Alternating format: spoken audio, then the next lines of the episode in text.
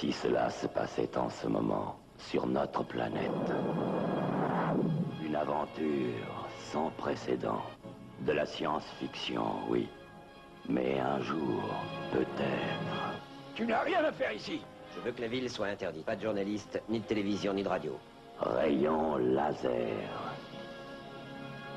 Un film qui vous transpercera d'effroi.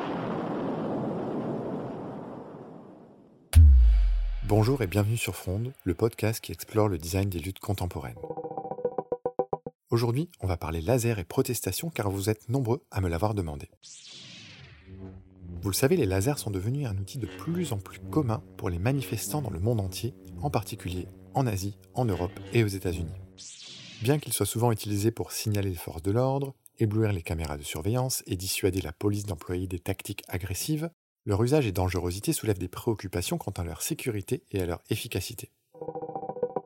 Ce qu'il faut avant tout retenir, c'est qu'en Europe, ces lasers verts sont classés en quatre catégories selon leur puissance. Chez les gentils, les Jedi, on distingue trois couleurs principales, le bleu, le vert et le violet. La classe 1 rassemble les lasers intrinsèquement sûrs. La classe 2, quant à elle, désigne les lasers à rayonnement visible. Et enfin, les classes 3 et 4 sont utilisées dans l'industrie et sont bien plus puissantes. Alors dans les manifestations, ce sont les lasers de classe 2 que l'on trouve encore, mais sachez que la législation évolue et certains pays comme l'Australie ou encore la Grande-Bretagne interdisent la vente et la possession de ces pointeurs laser. La France, quant à elle, en autorise la vente et donne accès aux classes 3 et 4 uniquement pour le secteur industriel et pour le cas particulier de l'observation des étoiles et de la recherche en astronomie. Christian anime un club d'astronomie à Montmorency en banlieue parisienne. Outre les télescopes, son pointeur laser fait partie de l'attirail indispensable pour observer les étoiles. Utilisé dans tous les clubs d'astronomie, sert simplement à indiquer une direction dans la nuit. Alors Christian manie son laser avec précaution car dans le cas contraire, les conséquences pourraient être dramatiques. Mais alors, que peut-on faire avec ces pointeurs laser? Allons déjà du côté de Hong Kong, vivier créatif de la contestation contemporaine, pour observer ces lasers verts. Sur presque toutes les grandes manifestations pro-démocratie de 2019, ces lasers ont été largement déployés, à tel point que les lieux de vente de ces lasers étaient régulièrement en rupture de stock.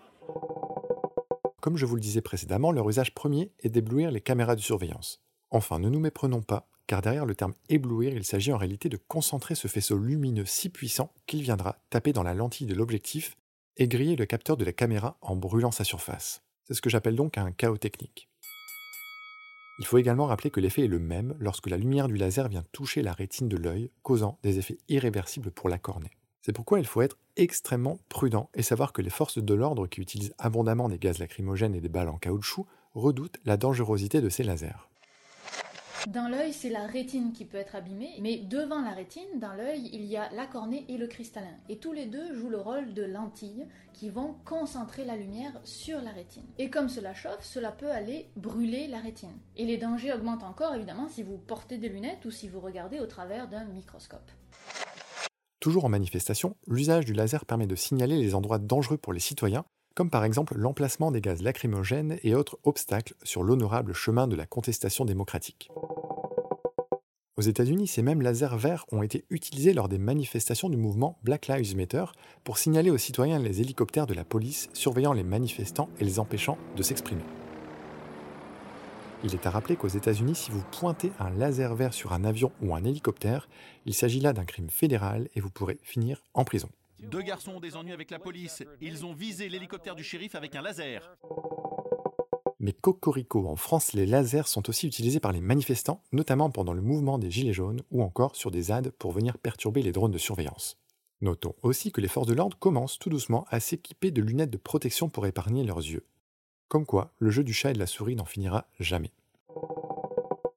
Pour conclure cet épisode, je dirais que les lasers verts offrent à la manifestation un spectacle unique, coloré, ils permettent aussi de créer de la cohésion, de rendre visible et de communiquer sur une très longue portée.